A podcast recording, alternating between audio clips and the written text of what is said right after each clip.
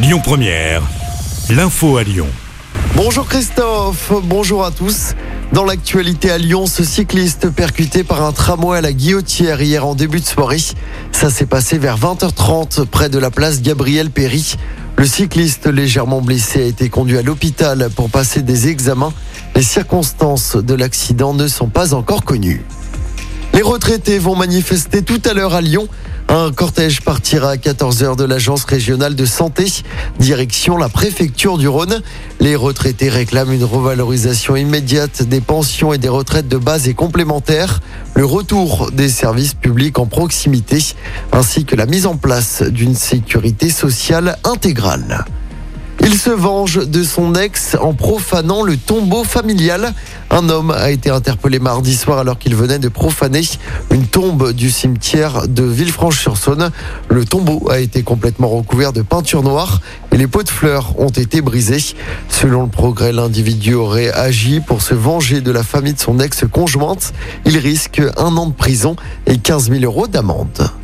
Dans l'actualité locale, également un braquage hier midi dans un tabac du deuxième arrondissement de Lyon. Ça s'est passé cours Charlemagne devant l'arrêt de tram, place des archives.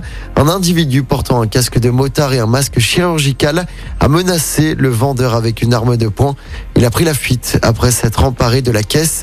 Un butin estimé à 2500 euros. Une enquête est en cours. Un proche de Grégory Doucet contraint à la démission après avoir été contrôlé en état d'ivresse.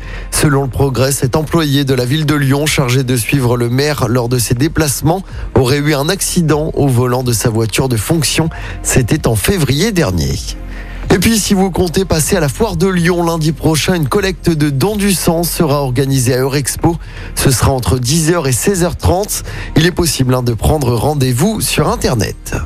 On passe au sport en football. Mauvaise opération de l'OL féminin en Ligue des Champions. Nos Lyonnaises se sont inclinées 2-1 hier soir en quart de finale. Aller sur la pelouse de la Juventus Turin. Le match retour est prévu jeudi prochain au Groupama Stadium de Dessine. Et puis en basket, l'Asvel retrouve la victoire enfin en Euroleague. Les Villers sont allés battre Kaunas, dernier du classement. Score final 72 à 68.